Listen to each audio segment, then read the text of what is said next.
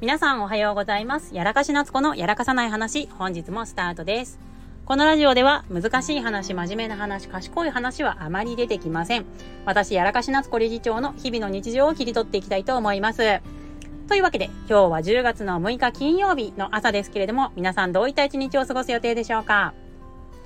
えっと、昨日はちょっとね、ラジオの収録できませんでした。朝起きてたんですけどね、なんか、収録の時になんか、うーん、身が入らなかったというか、なんかあんまりね、こう、何話していいかよくわかんなくなっちゃって、やめてしまいました。で、あの、今日改めてね、サータンの収録をしております。今日は私はですね、えっと、お昼過ぎから、えっと、訪問がありますね。保険外の訪問がありますけれども、まあ、食事の指導などに入っていく予定です。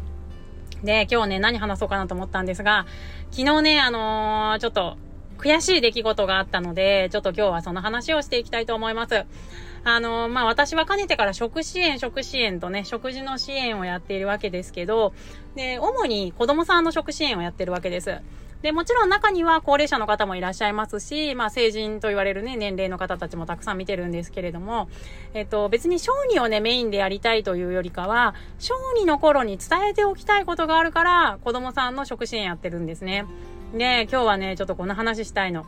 あのですね、なんていうのかな。私が子供さんの食支援する上ですごい気に気をつけてることというか大事にしていることがあって、もうすごくシンプルなんですけど、20歳でも30歳でも食べられる子にするなんですよ。もうここがすごい大事で、20歳でも30歳でも食べられる子に育てるっていうのを大事にしてるんですね。あの、なんとなく大人で食べられなくなる時って、こう病気になって脳梗塞とかになってとか寝たきりになってとか体力弱っておかゆとかになっていくのかなみたいな。あとはなんか高齢者になると胃ろうとか作るのかなぐらいな、こうぼんやりとしたイメージがあると思うんですけど、私が話したいのは、まあもちろんそこも大事なんですけど、えっと、子供さんの病気で一番難しいのが、今食べることに専念しすぎると、20歳とか30歳とか40歳ぐらいの、そのなんか、いわゆる大人、一番普通に食べてるはずの年齢の時に、パタッと食べられなくなる時が来るっていうのを知っててもらいたいんですね。あのー、今食べることに固執せず、細く長く食べ続けられる人に育てるっていうことが、子供の食支援で一番大事なんですよ。なので、今、難しいものとか、今、能力に合ってない難易度が高いものを頑張って食べるんではなくて、今ちょっとうまく食べられなくても、将来細く長く口から食べられ続ける子に育てるってことが何より大事で、どうしても、あの、今みんなが食べてるのと同じものを食べさせてあげたいと言って難しいものを食べてしまったりとか、あの、本人の能力に合っていない、マッチしてないものをまあ、提供し続けてしまうっていうことが往々にしてあるんですね。で、やっぱ頑張りすぎちゃダメなんですよ、人間って。頑張りすぎたら長続きしないの、何事も。で、それは子供さん自身も同じで、食べるのを頑張りすぎてる子供っていうのは、長続きしないんですよ。で、もうそれが非常にもったいない。安全に美味しく楽に食べられる。私たちだって普通に毎日の朝昼晩のご飯頑張って食べてるわけじゃないじゃないですか。もうすんごい無理して頑張って食べてるから毎日3食食べてるわけじゃないでしょ。楽しいなとか、なんとなくお腹空いて、もう無意識に食べるじゃないですか。もう歯磨くのと同じ、呼吸するのと同じように時間が来たら食べるじゃないですか。だからその食べるっていう当たり前の動作を、そのどんな子たちも当たり前に過ごしててもらいたいんですよね。なので、すんごい頑張んなきゃいけないとか、すんごいリハビリしなきゃいけないとか、なんかすごい難しいことしなきゃいけないっていう状態を、あの、子供の時に当たり前にしてしまうと、もう絶対長続きしない。で、そういうお子さんをこう、ちょっとたくさん見てきて、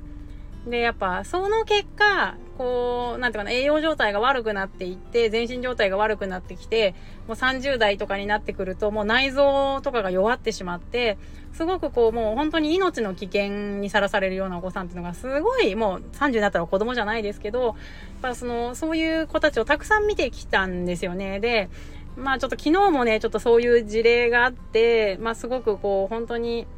残念な結果になってしまわれたのを、まあ目の前で見てきて、この方をもっと早く楽に栄養摂取する、楽に食べるっていうのを誰かが教えてれば、こんなことになってないのにな、もっと細く長く楽しく頼めた、ね、楽しんで食支援というか食生活を営めていけたのになーっていうのを目の前で見てしまって、すごくあのー、なんだろうな、悔しい。ま、本当に悔しいんですよね。で、あのー、もうその悔しさでちょっと今日このラジオのね、収録してるんですけど、でね、あの、でねとか言っちゃった。あの、私今、今、なんていうんですかね、全国の訪問看護ステーションとか、えっ、と、小児の、えっ、と、施設ですね、小児の児童発達関係の施設とかに今、お邪魔してるんですけれども、まあ、顧問としてオンラインで介入させてもらってるんですけど、まあ、そこの職員さんにいつも言うんですね、もう20年後食べられる子にしたいんですって。だから今ここで無理させないでくださいって。で、それをやっぱ、もう社会の当たり前にしたいなっていうのをもう昨日の本当体験を踏まえてですね、すごい感じた次第です。ということでね、改めて子供の食支援というのを私の方で考え直したきっかけになりました。まあ、昨日、私の目の前で起きた体験というのはすごい悔しい、もう本当に悔しい、腹立たしい、あの、自分に腹立たしいんですね。何も変えてあげられなかったな、その方に対してっていう、あの、悔しさもあるんですけれども、それ以上にですね、やっぱりあの、社会のみんながですね、あの、食支援というものが、まあ、あの、苦痛を伴うものとか、無理を伴うものではないんだっていうのを、あの、知ってもらうためにね、私ができることをもうちょっと考えていかなきゃいけないなと思った次第であります。まあ今日はね、ちょっと、このラジオはですね、私の決意表明ということもありますので、あの皆さんにこうしてお伝えしたいと思います。食支援というものは食べるという行為は、無理をしたら、それはいつか効かなくなります。人間ね、無理は続かないんですよ。なので、自然に食べる、当たり前に食べるっていうのが、当たり前に学習されて、当たり前に過ごせるっていうのを子供も大人もおじいちゃんもおばあちゃんも赤ちゃんもねみんながあの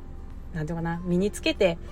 当たり前のようにこう過ごせるっていう食支援食支援っていうとなんか特別なものな気がするんですけど食べるという行為自体が、まあ、そのぐらいごく自然にあるものなんだっていうのをもう一度ね皆さんの耳にこうやって届けてそして当たり前として届いていったらいいなと思っております。私のね、これからの事業の、事業を作る上での一つのさ、あの、あの、エネルギーに今回なりました。また明日からも頑張っていきたいと思います。まずはですね、今日皆さんにとって素晴らしい一日となることを願っております。はい。10月の6日、素晴らしい一日と、一日を過ごしてください。やらかし夏子のやらかしの話、本日はここまで。それじゃあまた。バイバイ。